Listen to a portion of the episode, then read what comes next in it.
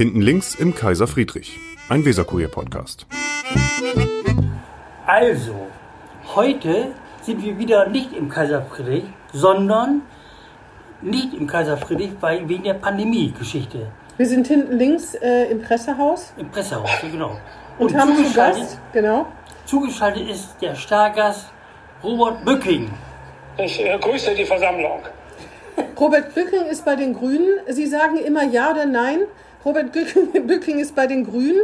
Ja, Er ist äh, Abgeordneter der bremischen Bürgerschaft. ja, Er wollte mal Landes, nee, er wollte mal Herrn Lose beerben als äh, Bausenator. ja, Das hat nicht geklappt. ja. Und Ja. er war äh, 21 Jahre, meine ich, Ortsamtsleiter im Viertel. Falsch. Wie lange? 20. 20? 20. Oh, Entschuldigung. Nein, Ja. sagt man da. Nein, Er war gefühlte 21 Jahre äh, Viert, sogenannter Viertelbürgermeister. Daher werden ihn wahrscheinlich die meisten auch kennen. Obwohl Sie sind ja jetzt schon, auch schon ein paar Jahre im Parlament, fünf Jahre, ne? ja, Genau, so weit, so gut. Und Sie sind 68 Jahre alt. ja, wie die Zeit vergeht. Ne? Sie sind sogar das fleischgewordene Viertel, würde ich mal sagen. Sie leben da ja auch noch, ne? Ja, das stimmt auch, ja. So, meine, jetzt, ähm, jetzt äh, würde ich auch gleich wegen 68, das ist meine böse Überleitung zu einer ketzerischen Anmerkung. Herr Bücking, wenn man 20 Jahre Viertelbürgermeister war und bekannt wie ein bunter Hund über das Viertel hinaus, wieso lässt man es dann nicht darauf bewenden mit über 60 und sagt, das war's, sondern will dann noch unbedingt noch was anderes machen? Das verstehe ich einfach nicht. Ja, das weiß ich nicht, ob man das irgendwie Dritten erklären kann oder gar Journalistinnen. Also, Oh, oh, oh, oh. nee, die sind ein bisschen, die sind natürlich ein bisschen ein bisschen zurückgeblieben. schwer von KP, genau, das ist die ja sind klar. schwer von KP. Geben Sie sich bitte Mühe, nur für mich, bitte. Also ehrlich gesagt, irgendwie dachte ich, es müsste noch was kommen. Ähm, man ist ja, wenn man jetzt so ein, sowas wie so ein Stadtteilbürgermeister ist, ähm, auch wenn das so im Viertel und in der Stadtmitte ist, letztendlich auf eine ganz bestimmte Art, sich in die Sachen einzumischen, beschränkt. Und irgendwie hatte ich, hat mich der Hafer bestochen. Und ich dachte, nee, man muss sich mal mit der Stadt als Ganzen beschäftigen und dazu kann man auch was beitragen. Das war meine Vorstellung. Und es stellt sich als schwierig heraus, weil so ganz einfach ist das auch für Abgeordnete nicht. Ja gut, das lernt man dazu. Aber du bist ja Bremer, ne? Normal, Du bist bin? durch und Ja. durch, ne? Ja, In Ihrer Selbstbeschreibung schreiben Sie, dass Sie, glaube ich, Bremer von Kopf bis Fuß oder sowas sind. ja, das ist also väterlicher und mütterlicherseits mehrere Generationen. Also Tagenbaren sind Sie sogar. Ja, ja, ja. höchst selten geworden, meine ich, aber Sie sind eine. Ich habe gelesen, das wusste ich übrigens gar nicht, vielleicht reden Sie nicht so häufig darüber, dass Sie eine ganz besondere Schulkarriere in Huckelriede hatten, indem Sie nämlich wahrscheinlich äh, 68er äh, Kind durch und durch da Sachen äh, an die Wand geschmiert haben, Mitbestimmung bei der Direktorenwahl oder gegen die Onanie am Lehrerpult und dann gab es ein sogenanntes Consilium Abeundi. Verdammt, wo, in welcher Quelle haben Sie das gefunden? Ich hatte gehofft, das sei in Vergessenheit geraten. Nein. Aber stimmt, stimmt, es war Erzähl, so. erzählen Sie mal unseren Zuhörern, was ein Consilium Abeundi ist. Äh, Das gibt es ja heutzutage wahrscheinlich gar nicht mehr. Höchstens noch im Elite-Internat in der Schweiz oder so. Also das war so, ähm, im Grunde äh, möchte ich alle jungen Leute davor warnen, so einen Weg zu gehen und allen Eltern meine Mitgefühl ausdrücken für den Fall, dass die jungen Leute es doch tun. Damals, vor langer, langer Zeit, also 68, war es so, dass uns äh, alles zu eng war und wir das Gefühl hatten, es muss sich dringend was ändern. Und wir Schüler waren der Auffassung, wir müssten hier mitbestimmen, was man so lernen kann. Und deswegen haben wir uns äh, nachts dieser Schule genähert und versucht in Spiegelschrift an die Fenster des Lehrerzimmers ranzuschreiben, macht Schluss mit der Voyeur-Demokratie. Und die Spiegelschrift hat sich schon, wenn man das richtig ne? rumschreibt, ist das schon fast nicht möglich. Und die Spiegelschrift ist eine Herausforderung, die mindestens für so einen Legastheniker wie mich quasi alle Grenzen überschritten hat. Also es war letztendlich auch eine intellektuelle Leistung. Also, es haben, Sie Und- haben also, also fehlerfrei haben Sie es also nicht hingekriegt. Ich hatte Unterstützung. Ach Ich so. hatte Unterstützung von Leuten, die, die sich dessen sicherer waren, wie in welche Reihenfolge so Buchstaben gehören. Von Kurt Schnippen. Ja, der war nicht dabei, ehrlich gesagt. Aber Joachim Baloschki, falls der jemand. Ah, der war auch dabei. Das wusste ich gar nicht. Genau. Und auf jeden Fall haben wir uns dann auch ein bisschen von dieser roten Farbe, das war so eine Wandfarbe, konnte man gut wieder abkriegen, auf die Klamotten gekleckert und Ach, und dann wusste man zufällig, wer es so gewesen ist. wer es Ja. gewesen ist. Oh, das, da haben Sie sich aber wirklich nicht so schlau angestellt, oder? Wie alt waren Sie da? Ach, 16? Ja, gut. 16? Da Das hätte man, hätte man schon weiter sein können. Ja, aber man kann das noch unter Jugendlichen Leichtsinn, finde ich, ab. Auf jeden Fall mussten Sie dann als Tagebahn nach Hannover und da Ihr Abitur machen, ne? Genau, darauf lief es raus. Ich hatte da einen, meine Mutter hatte einen Bruder, ich also einen Onkel, der war so ein Hannoveraner und da konnte ich in der Nachbarschaft in so einem kleinen Zimmerchen äh, wohnen und äh, dann das Abitur machen. War es das wert im Nachhinein betrachtet? Das, äh, Sie, meinen dieses, äh, diese, dieser Schriftzug oder das Abitur? Na, dass Sie dann in Hannover, dass Sie dann in die Fremde ziehen mussten, in einem kleinen Zimmer übernachten, um Ihr Abitur zu machen, weil Sie in Bremen nicht mehr an der Schule gut gelitten waren. Ja, ähm, man, man, von hinten sieht man das Ganze ja immer so als Phasen der Reife. Ich muss mal eben. Hast du den Schlüssel gefunden? Ich habe ihn nicht gefunden. Ich muss mal eben kurz allen mit Radiohörern erklären, ich sollte einen Schlüssel suchen, habe ihn aber nicht gefunden. Verstehe, ja. Also äh, auf jeden Fall von hinten gesehen ist es eine Phase der Reife gewesen und äh, das Abitur hat mir nicht geschadet und die strenge Behörde im Nachhinein würde man sogar verstehen, was sie da drin hat. Im Nachhinein würden Sie wahrscheinlich dazu beglückwünscht, wenn Sie das heute machen würden. Heute würde man zur Seite gebeten und dann äh, dürfte man wahrscheinlich bei Radio Bremen auftauchen. Ja. Heute, genau. Heute würden Sie zur Seite gebeten, von der Schule beglückwünscht von Radio Bremen. Da würden Sie auftauchen, bei uns wahrscheinlich auch. Und kein Mensch würde sich an den orthografischen Fehlern stören, weil das ja heutzutage gar nicht mehr so eine Rolle spielt in Genau, der Bewertung ein, ein von Ausdruck Leistung. von kraftvoller Sprache. Ja, genau. Von Fantasie kann man so sagen. So sieht's aus. Dann sind, haben Sie aber auch nicht die akademische Laufbahn umgehend eingeschlagen, sondern Sie sind ein Werkzeugmacher geworden. Hatte Genau. das auch kommunistische oder revolutionären Hintergrund, dass man sozusagen agitieren wollte in der arbeitenden Bevölkerung, in der Handwerkerbevölkerung? Ja, ja, selbstverständlich. Das war das Motiv. Wir wollten das Proletariat frisch machen und Uh, dann frisch schnell machen. Revolution. Dann schnell Revolution. Dann wollten wir Vorsitzender vom Arbeiter- und Soldatenrat werden und Das hat auch nicht, bessere, das eine hat nicht so- Welt. ja, das hat auch nicht so Bessere ganz Welt. geklappt, ne? Nee, umgekehrt, die, diese Kollegen in der Fabrik, wo ich da gelernt habe, bei Leute Dynamo, haben den Spieß umgedreht und mich zur Brust genommen und mir einiges beigebracht. Was denn? Was haben Sie Ihnen denn äh, beigebracht? Ja, ja, abgesehen davon, dass ich lernen musste, diesen, diesen sperrigen Werkstoff Stahl zu bearbeiten, Mhm. was schon eine ziemliche Herausforderung ist, weil der das nicht freiwillig macht. Äh, Späne hergeben, es ist auch so gewesen, dass sie mir ziemlich deutlich zu verstehen gegeben haben, dass wir auf so einen Deppen wie mich nicht gewartet haben. Und ähm, das wurde mir, also sie waren ganz freundlich zu mir teilweise, zum Teil auch recht streng, das war ich nicht gewöhnt. Und so bin ich da in eine intensive Schule des Lebens gegangen, würde ich mal sagen. Ja, das hört Und sich das gut hat an. unterm Strich nicht geschadet. Ja. Ja, interessant. Ich glaube, äh, die Erfahrung, damit stehen Sie nicht alleine da, würde ich jetzt mal behaupten. Ich weiß nicht, was Herr Berloschki in dieser Zeit gemacht hat, aber ich glaube, diese Erfahrung haben ja viele Idealisten ihres Genau. Alters in dieser Zeit, glaube ich, gemacht. Ne? Genau. Also das ist, weil oh, oh, jenseits von dem Scherz, den man damit verbindet, war es schon so, dass diese heiß gelaufenen jungen Leute, die jetzt sich da irgendwie an Mao Zedong und Lenin und hast du nicht gesehen, Stalin im schlimmsten Fall auch noch, orientiert haben. Äh, In dem Moment, in dem die in die Fabrik gegangen sind, haben die sich der Wirklichkeit ausgesetzt Ja, ja. Du hast gedacht, das ist konnten, konnten mit dem Zeug, was sie da im Kopf hatten, ein paar Experimente machen, aber dann wurde auch einiges ziemlich schnell, ziemlich klar gerückt. Das war nicht nur von Nachteil. Und da hast du gedacht, da werde ich lieber Ortsamtsleiter in Mitte. Langsam, langsam, langsam. Selbstver- Selbstverständlich. So schnell habe ich das noch lange nicht eingesehen. Ich meine, bei dir geht das alles flott, aber bei mir braucht das alles seine Zeit. Dann waren Sie ja erstmal im KBW, ne?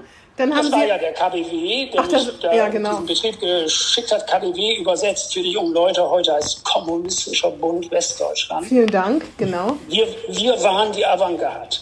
Da, um das mal ganz klarzustellen. Wir wussten, wo es lang geht. Und wir wussten, wie die Menschheit zu retten ist und das Kapital zu besiegen. Hat sich alles als nicht komplett richtig herausgestellt. Auf jeden Fall scheiterte es kläglich und der Laden fuhr auseinander irgendwann. Und dann äh, gab es eine glückliche Fügung zu dem Zeitpunkt. Boomte gerade die Friedensbewegung, das war so Anfang der 80er Jahre. Und man konnte gewissermaßen so Art einen Resozialisierungskurs machen. Aber noch nicht bei den Grünen, oder? Sondern nur bei Nein, der das war, das war erstmal nur in dieser wunderbaren Bürgerinitiativbewegung, äh, die sich äh, engagiert hat gegen die Hochrüstung auf beiden Seiten des Eisernen Vorhangs. Und da war ich dann wieder unter Leuten und konnte im Grunde genommen langsam aber sicher äh, mich wieder zu einem anständigen Bürger dieser Stadt mausen. Das hat aber gut geklappt, wenn ich das mal so sagen darf. Ja gut, aber es ist- war tatsächlich so, ähm, für diese Sektierer im Kommunistischen Bund Westdeutschland war es von einer Riesenbedeutung, äh, wieder unter Menschen zu kommen und gemeinsam mit Nachbarn und Bürgerinitiativen ähm, sich Gedanken über den Lauf der Welt zu machen. Und das hat äh, für viele enormen Gewinn gebracht. Dann bist du nicht Grüner geworden, dann bist du nicht Ortsanteile geworden, sondern Grüne erstmal. Nee, ich bin, also äh, bei den Grünen bin ich später eingetreten. Ich, äh, diesen, ich hatte versucht, äh, dann eine ganz äh, ehrenwerte Sache zu machen, nämlich die Fabrik hatte nicht mehr geklappt, die hatten mich aussortiert, ich war auf so einer schwarzen Liste. Auch das ich gedacht, Ach, das haben das, das äh, habe ich gar nicht gesehen. Ich wusste nur, dass Sie von der Schule. Naja, durch Nee, nee. dieses Konsum. Ich bin ja sozusagen von einem Betrieb zum nächsten gekommen und da hat dann nicht lange gedauert, haben entdeckt, Ach so, klack, war ich verstehe. wieder draußen. Also ich war mal auf dem Vulkan und ich war bei Leutynamo und ich war bei Mende und ich war bei, muss ich nachdenken, Desma. Überall haben Sie agitiert und dann sind Sie rausgesetzt Genau. worden. Ah ja, Genau, okay. genau. genau. Das, wie das so ist, das war damals äh, Hochkonjunktur, man hat leicht Arbeit gefunden. Ja, Und die haben sich immer gefreut, einen Werkzeugmacher zu finden. Und dann Ja. irgendwann haben sie dann gemeint, nun ist aber wieder gut. ja. Machen Sie mal woanders. Ne? Ja, gut, und ähm, dann war klar, dass das nicht mehr weiterging. Und ich hatte in so einem kleinen, selbstverwalteten Betrieb Arbeit gefunden. Das war so eine Ausbildungswerkstatt. Da haben wir so arbeitslose Jugendliche äh, als Schlosser ausgebildet oder Tischler und solche Sachen oder Drucker. Und das war eine wunderbare Zeit. Das fand unter dem Dach des Bundes Deutscher Pfadfinder statt. Oha. Oh ja. Damals für Ihre Verhältnisse ja auch ein erzkonservativer Haufen, ne? Nee, waren die nicht. Das, Aber das die Pfadfinder an sich, Geschichte. die Pfadfinder an sich galten zumindest lange als erzkonservativer Haufen. Genau, die hatten sich natürlich auch irgendwann gespalten. Und diese Abteilung, da wo ich da war, die, Die war es natürlich nicht, ist ja klar. die, die gehörte zu den ganz Alternativen. So, und da, da habe ich dann gearbeitet und dann habe ich äh, Meister gemacht und dann äh, haben wir angefangen, so ein bisschen unsere Boutiquen im Steintor und Ostertor einzurichten. Und äh, die hatten damals so eine waren Sie? Konjunktur. Sie haben die Boutiquen eingerichtet? Ja, also, Oha, das wusste ich auch noch nicht. Das war ganz witzig. Da, da gab es so eine Konjunktur, die Leute fanden das toll, wenn man möglichst grob rostiges Eisen Mhm. zum Laden gestellt hat. Und wenn die dann so grob zusammengeschweißt waren und übergeflext und so, das fanden die ganz toll, weil das diese Seidenfummel oder Lederklamotten davor so gut aussahen. Ja, ja. Und da konnten wir, da konnten wir helfen und haben das entsprechend dann produziert. Rumklicksen, das äh, waren Sie 1A drin, Ihr Betrieb. Ja, ja, ja. genau. Jetzt machen wir mal einen Riesensprung in die Gegenwart, Ja. oder Wigbert? Ja, Uns wurde ja schon mal von ja, jungen ja, Leuten ja. vorgehalten, wir würden viel zu viel in der Vergangenheit schwelgen. Dabei ist das hier gelebter Geschichtsunterricht, würde ich Ja, ja, sagen. Ne? das war, das war interessant eben. Und das, was Sie gerade erzählt haben, das, war, das wissen die meisten Nee, ja nee, wahrscheinlich. nee. Ihre ganzen Parteikollegen vielleicht noch nicht mal. Mach mal Nee, nee, mit denen rede ich besser nicht darüber. Wieso? Es ist doch eigentlich, ich finde, es ist ein ziemlich, äh, ziemlich klassischer Einstieg bei den Grünen. Ja, das stimmt. Für so eine bestimmte Generation ist das so. Ja. Das sind im Grunde genommen die, die jetzt so langsam wieder oben rauswachsen. Also Hermann Kuhn hat auch eine, Mas- eine, eine Werkzeugmacherausbildung, Mhm. witzigerweise. Und der hat mal Und- beim Weser bei der Bremer Tageszeitung gearbeitet als Drucker. Ja, Auch zum Genau. Agitieren, oder? Ja, ja, Aber da klar. müssen wir ihn selber mal vielleicht fragen. Es wäre vielleicht- müsst ihr, müsst ihr. ja. ähm, in die Gegenwart springen. Und zwar habe ich Ja. in einem Interview ähm, mit äh, dem Kollegen Hinrichs äh, gefunden, das war im März, da haben sie in, mit der Überschrift für Üben gerade über das Parlament und seine Rolle in der Corona-Krise ähm, Mhm. gefunden. Und ich habe so den Eindruck, das ist ja jetzt ähm, äh, sechs, sieben Monate her. Und ähm, stimmt das überhaupt? März? Sieben Monate? Ja, sieben, acht. Monate? Ähm, so viel, so viel zu äh, mathematischer Legasthenie. Ähm, auf jeden Fall hat sich aber nicht so viel verändert, würde ich mal sagen. Ich habe so ein bisschen den Eindruck, die Exekutive ist immer noch, sitzt immer noch am Hebel. Inzwischen sind die Landesparlamente so weit, dass sie im Nachhinein absegnen dürfen, was vorher beschlossen worden ist. Was haben Sie in diesen Monaten gemacht? Oh, ja, ich war natürlich. Nicht wollte Sie persönlich, politisch, natürlich. Politisch in Quarantäne. Nee. Ähm, komisch, wir sind ganz atemlos unterwegs. Das ist trotz allem so. Ah, jetzt muss ich ein bisschen versuchen zu erklären. Ähm, wenn Sie sich vergegenwärtigen, das, was ja die, die Leute zunächst mal am allermeisten beschäftigt, ist, wie machen wir das weiter mit den Einschränkungen? Wann machen wir die Lockerungen? Bis wohin reichen die Einschränkungen? Wer wird äh, verschont und wer nicht? Das ändert sich ja im Moment in so einem Wochenstackat. Und wenn Sie sich vorstellen, äh, so ein Cross von äh, 83 Abgeordneten fängt an, sich ein Thema zu erschließen, versucht darauf zu reagieren und das in so einem Horizont von 14 Tagen, das kann nur schiefgehen. Das, Wie soll das, das ist ja, also wenn wir da Grundsatzbeschlüsse finden, äh, fassen würden, äh, wie soll der arme Bovenschulte, wenn er mit Frau Merkel telefoniert und dem anderen Ministerpräsidenten, äh, berücksichtigen, was wir ihm dann noch in den Rucksack stopfen?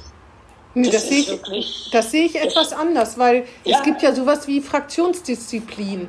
Und es gibt drei Regierungsfraktionen. Und diese Ja. drei Regierungsfraktionen könnten sich doch vielleicht verständigen, zum Beispiel heute, ob sie sich an Niedersachsen anschließen wollen und die Lockerung zu Weihnachten zurücknehmen oder nicht. Und dann äh, versuchen, das in die Exekutive zumindest einzubringen. So habe ich den Eindruck, der Senat überlegt sich das, sagt dann, wir machen's und Sie dürfen dann in der nächsten Sondersitzung oder in der Dezember-Sitzung das absegnen, weil dazu Nein sagen geht ja im Prinzip nicht. Aus politischen Gründen können Sie Ihre Regierung nicht beschädigen und das wäre Genau. gegenüber der Bevölkerung natürlich auch albern. Ne? Die Exekutive sagt Hü und das Parlament sagt Hot, das geht irgendwie auch nicht. Wigbert, du bist doch auch ein Parlamentarier durch und durch. Was meinst du? Ich finde, es hat immer noch, es lässt zu wünschen übrig, immer noch die parlamentarische Beteiligung. Ja, zumindest sind wir das Volk. Wir sind ja, wir wählen ja die Abgeordneten, Herrn Bücking und andere, und die wählen wiederum ohne unser Zutun Herrn Bogenschulte und so. Also finde ich schon, dass wir ein gewisses Mitspracherecht im Parlament wahren sollten. Ja, aber jetzt müssen wir noch mal eben kurz genau den Fall, den Frau Helwig eben beschrieben Ja. hat, durchspielen. Da ergreift Niedersachsen die Initiative, da ja auch nicht das Parlament, sondern und stimmt. seine Koalitionspartei. Dann schaffen die Tatsachen.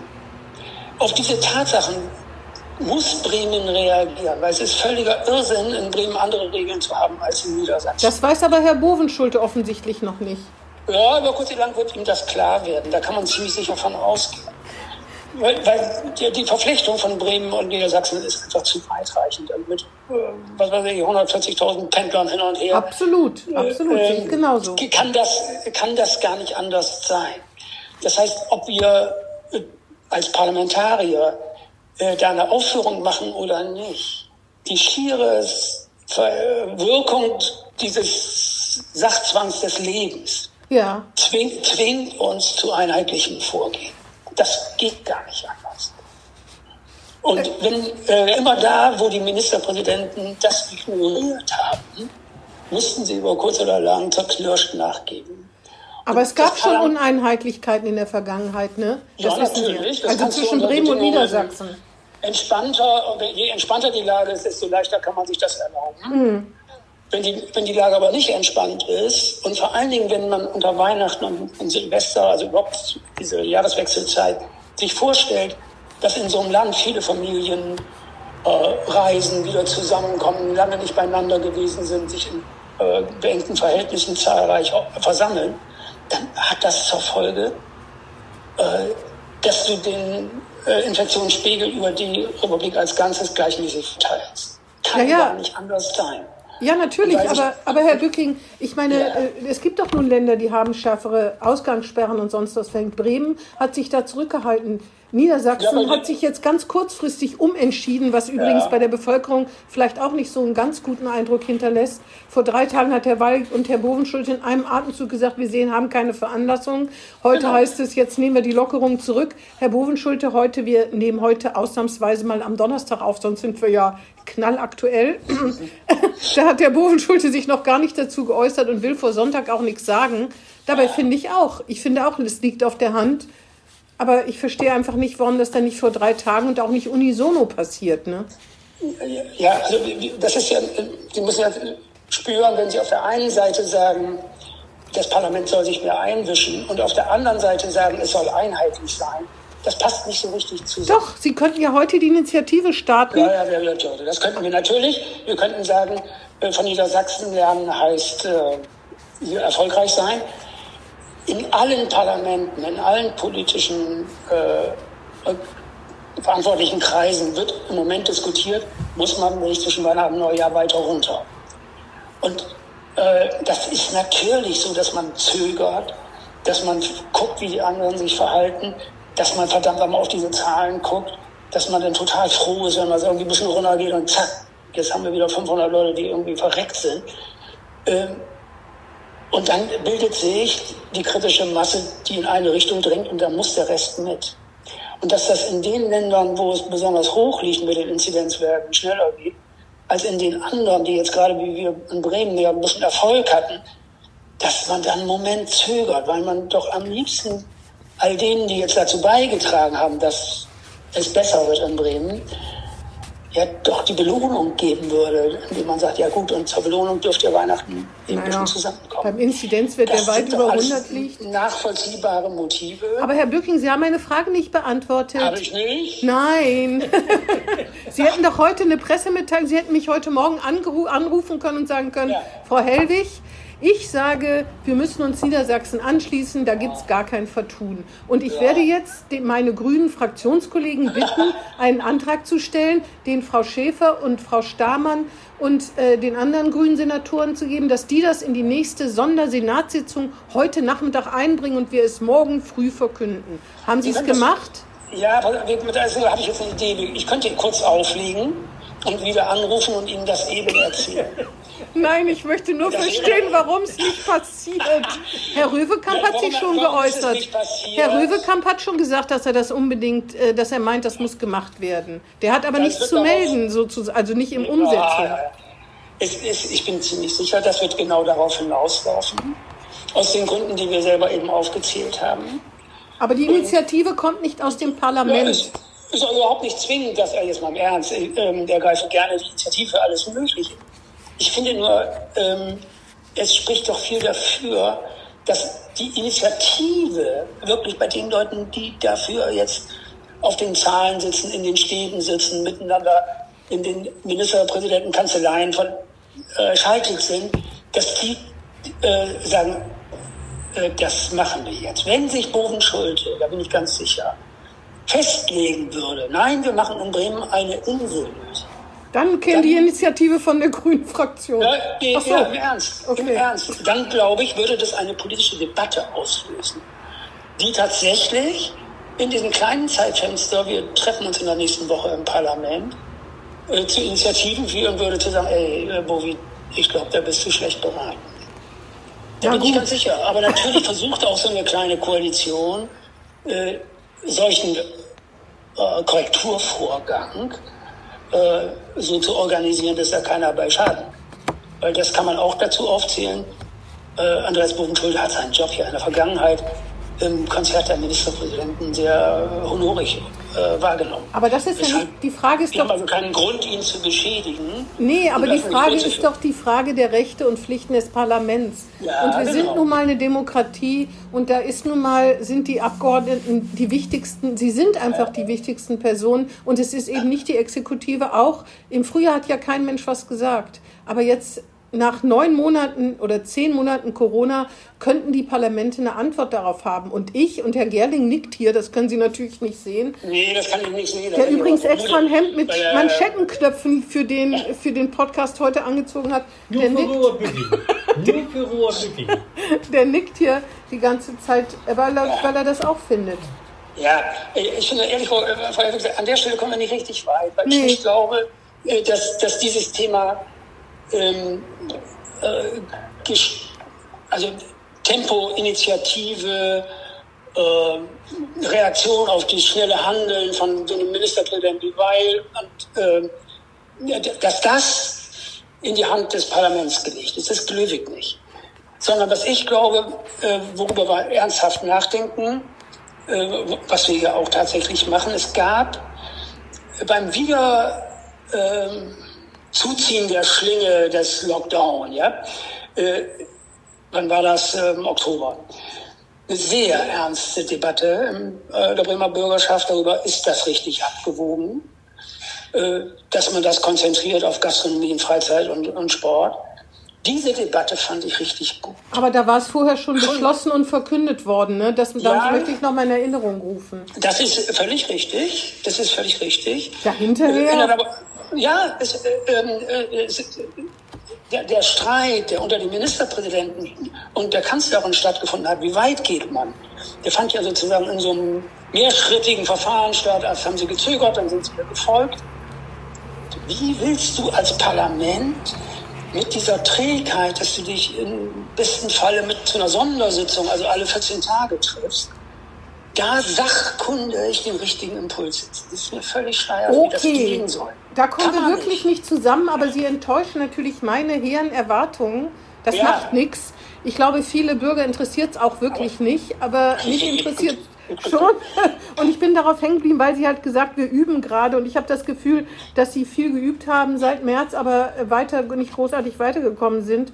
Nicht Sie persönlich, sondern Sie als Ja, ja. Parlamentsvertreter. Und der Herr Gerling, der sagt dazu, Ich bin das Volk. Gerling ist das Volk. Ja, genau. Will. Wir, Mein wir, haben, wir haben solche Merkwürdigkeiten natürlich auch geübt. Das muss man ganz kurz sagen.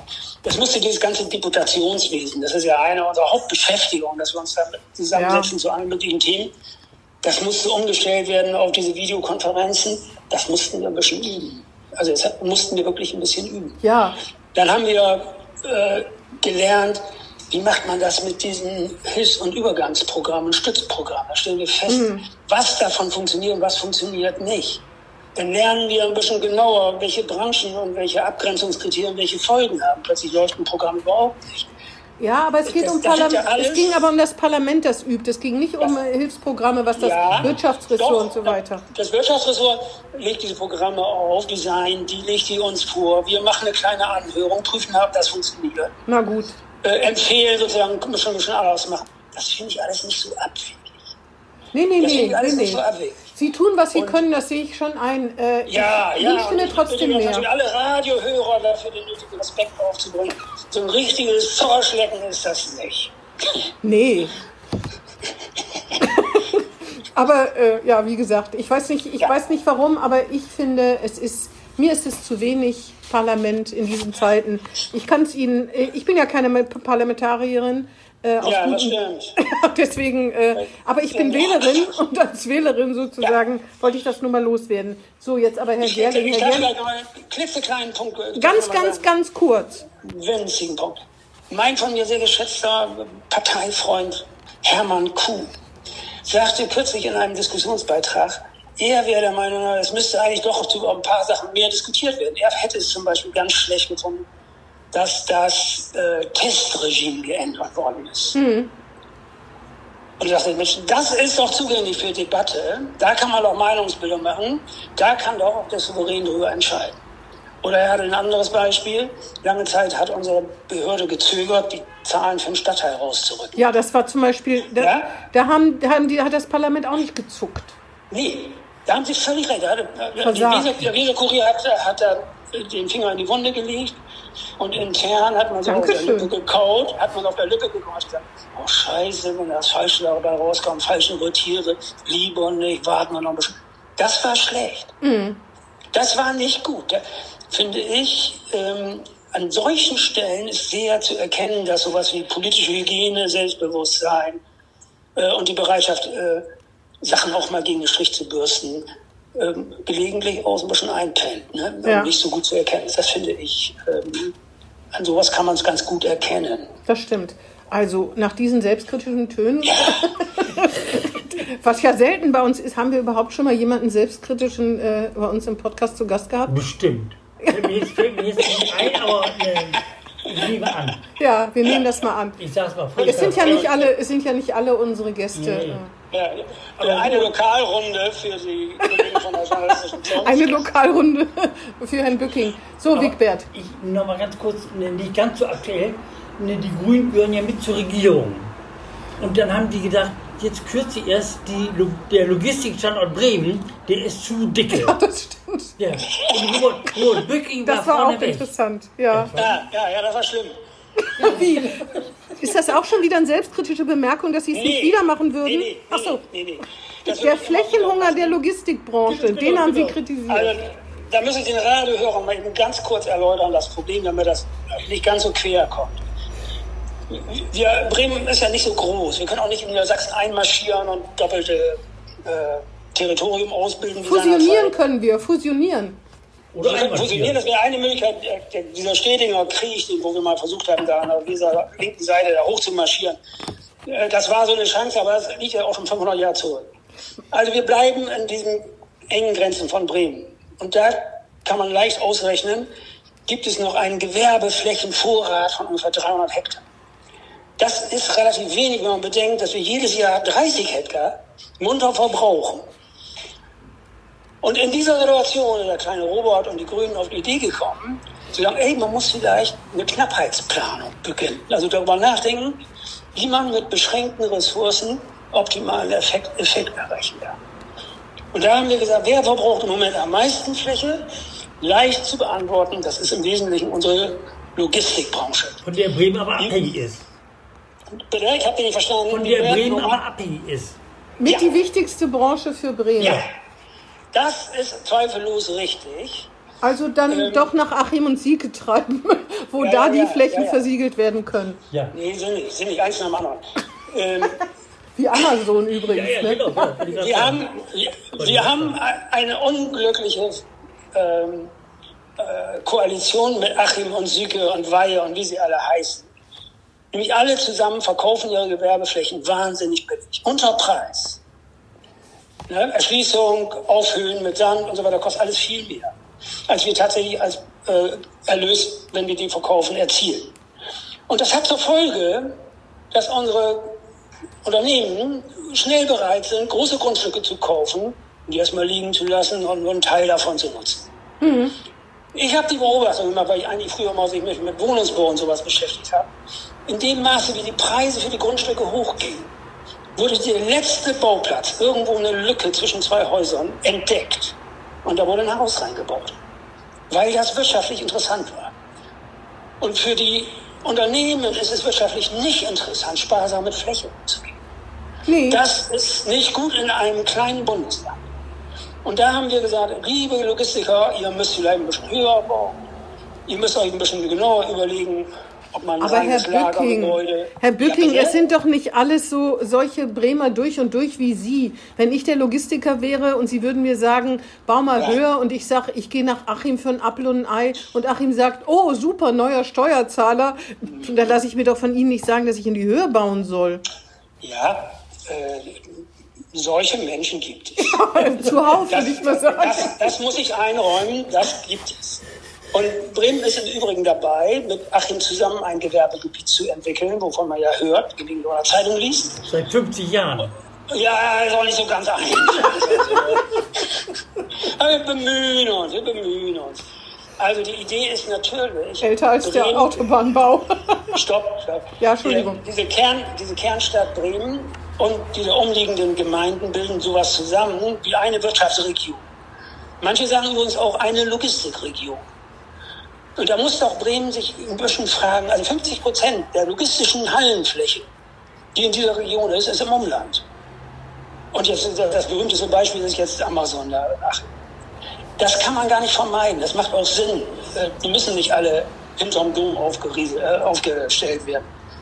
Sondern was man machen muss, ist mit jeder Fläche optimal umgehen. Und was man auch machen muss, ist die Finger vom Blockland lassen. Oder die Finger vom Niedervieland lassen. Hollerland. Das immer sinnvoll. Hollerland, ja. Der Die Schlammpeitzkopf. eingeweihten Bremer wissen genau Hollerland. Da muss Ja, Amazon auch- wollte ja Bremen kommen, ne? Amazon. Genau. Früher mal. Vor Jahren. Amazon wollte erst nach Bremen kommen, sagt Herr Gerling. Ja. ähm, ja Sie haben natürlich recht, aber man würde halt immer der, das andere dagegen halten, weil Unternehmen, und das finde ich, kann man ihnen nicht vorwerfen, versuchen, alles so billig wie möglich zu machen. Äh, selbst Dem wenn sie Unternehmen werfe ich gar nichts vor.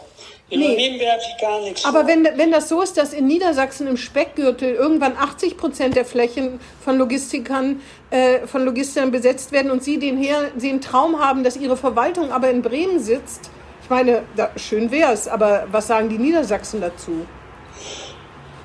Dieses, also jetzt äh, kann man natürlich weiter tiefer bohren, nicht? und schön wäre es, wenn es so wäre. Wir also sind hier diese- ja ein ganz oberflächliches äh, Format, Ja, ja. deswegen Ja, können wir hier klar, gar nicht tiefer klar. bohren. Ja, auch in Ordnung. Auch in Ordnung. Also Na, jedenfalls haben sich da ziemlich viel Ärger mit eingehandelt, weil Ja, es ist ich so ein will trotzdem bisschen. noch mal ein bisschen die Radiohörer noch mit einem Informationen be behelligen. Ja, ich möchte aber noch was, da- das ist ein bisschen, ist es so, wenn man Flächenhunger der Logistikbranche, die für Bremen wichtig Ja. ist, vorwirft, das ist wie wenn man, das ist wie der, der gleiche sozusagen äh, Widerspruch wie die autofreie Innenstadt in einem Mercedes-Standort, der der größte private Arbeitgeber in Bremen ist, wo man, natürlich kann man eine autofreie Innenstadt, das ist denen in Seewaldsbrück erstmal herzlich egal, nur den Erzfeind Auto auszumachen in so einer Stadt, das sind auch so Sachen, wo ich manchmal denke, hm, ich weiß ja nicht, ne? Ja, jetzt ähm, machen wir jetzt gerade das zweite Fass aus oder trinken wir das erste noch zu Ende? Ich wollte es nur als kleines Beispiel, als Beispiel ja, anmerken. ja, ja, ja, ja, das führt ja zu der Grundfrage, sind wir gute Bremer und verstehen wir, wovon die Stadt lebt, was ihren Reichtum produziert und was ihre Zukunft ausmacht. Genau. Ja, das führt, dazu führt das ja. Und ich würde mal vermuten, ähm, wir werden auch in Zukunft eine Stadt sein, die was mit Import und Export und Hafenwirtschaft zu tun hat. Das bin ich ziemlich sicher. Aber ich glaube, dass die Art und Weise, wie Welthandel getrieben wird, sich ändert, wie sich in der Vergangenheit das dauernd geändert hat. Und äh, ich glaube, dass wir unsere Häfen neu aufstellen müssen. Wir haben da Riesenprobleme. Das GHBV, also dieser Hafenbetriebsverein, fährt an die Wand, ist insolvent. Das hat aber auch was mit Corona, mit der Eurogate, Corona-Krise Eurogate, zu tun. Ja, Eurogate hat größte Probleme. Also wir sehen, dass da Riesenaufgaben sind. Nichts bleibt da, wie es ist. Und ähm, diesen Aufgaben müssen wir uns stellen. Und wer so tut, als könnte man einfach so weitermachen, der, glaube ich, ist schlecht beraten. Und in Bezug auf diese Automobilindustrie, das pfeifen ein bisschen die Spatzen von den Dächern, wird sich sehr viel ändern müssen. Das ist nicht mehr lange hin mit diesen Verbrennern. Wenn ich das richtig gesehen habe, irgendwie. Mercedes stellt auch ein E-Auto her, ne? Genau, die der Länder, die. Trotzdem soll die Innenstadt Verbrenner autofrei verbieten. Ja, trotzdem soll die Innenstadt ja nicht etwa benzinerfrei werden, sondern die Innenstadt soll autofrei werden. Ja, dahinter steckt der schöne Gedanke, dass dieser Innenstadtraum viel attraktiver ist, wenn du dich ständig über Blech stolpern musst und irgendwie an so einem Auspuffrohr vorbeikommst. Noch schöner dann- wäre die Innenstadt, wenn man auch keine Fahrräder, keine E-Roller und überhaupt nichts hätte. Am besten auch keine Menschen, sondern nur Natur. Jetzt wirst du aber richtig hässlich vor Ulrich. Nee, jetzt wird's absurd, ich Das gebe zu. Typ. Ich glaube, dass die Innenstadt ein total zentraler Sozial- und Wirtschaftsraum ist. Wenn ich da richtig informiert bin, arbeiten da ungefähr 65.000 Leute in der erweiterten Innenstadt. 65.000 Leute. Und es bewegen sich einige hunderttausend Leute da hin und her. Äh, und dadurch über die Brücken äh, entlang der Straßen. Das ist äh, ein Ort, an dem es ungefähr 4.000 Unternehmen gibt. Wenn man das alles vom Solarstudio äh, bis zum Schiffsmakler. Und darüber nachzudenken, wie man diesen Raum anders organisiert, also mit einer anderen Form von Mobilität ausrüstet und mit einer größeren Qualität, damit er durch die Einzelhandelskrise durchkommt und die Krisen, die sie sonst auch noch so äh, stellen, das ist doch verrückt, wenn man das nicht anschaut. Nein, das stimmt. Das führt jetzt auch vom, vom Stöckchen zum Ästchen, aber die Einzelhändler sehen das ja ganz anders. Ne? Die haben ja nicht den Eindruck, dass das zur Attraktivität beiträgt. Die Einzelhändler hier wollen ja nicht. Einzel, die meisten Einzelhändler finden das total geil, wenn direkt vor ihrer Tür ja. äh, der Stadtraum besonders schön ist. Nee, die, die finden es besonders gut, wenn man vor ihrer Tür parken kann, weil sie. Nee, äh, das, davon sind sie mittlerweile ab. Davon sind sie mittlerweile ab. Die meisten, ja, die finden klar, die wollen natürlich so Wunder haben, dass man da parkt und gleichzeitig nicht ist. Das wollen die gleichzeitig. Da muss man sich schon mal irgendwann entscheiden.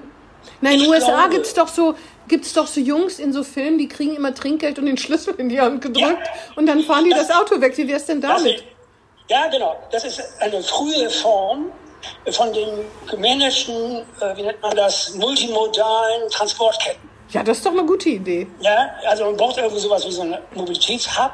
Da stellst du das Auto ab, dann kommst du raus, dann summst du mit so einem kleinen E-Roller weiter oder mit so einem kleinen E-Taxi, das dich irgendwo hinfährt. Wenn ich Äh, dann 82 gehst du bin, dann, wenn ich 82 bin, dann sause ich mit dem E-Roller zu meinem Auto, genau. Äh, da, machst du, da gibt es, wie gesagt, dieses kleine E-Taxi, was da lang so, fährt, okay. so ein kleiner Bus, der fährt ganz langsam.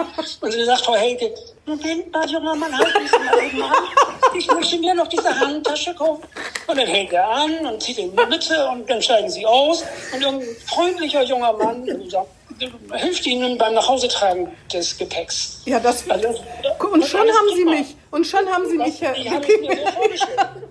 Zack, bin ich ganz, ganz auf ihrer Seite. Na, also.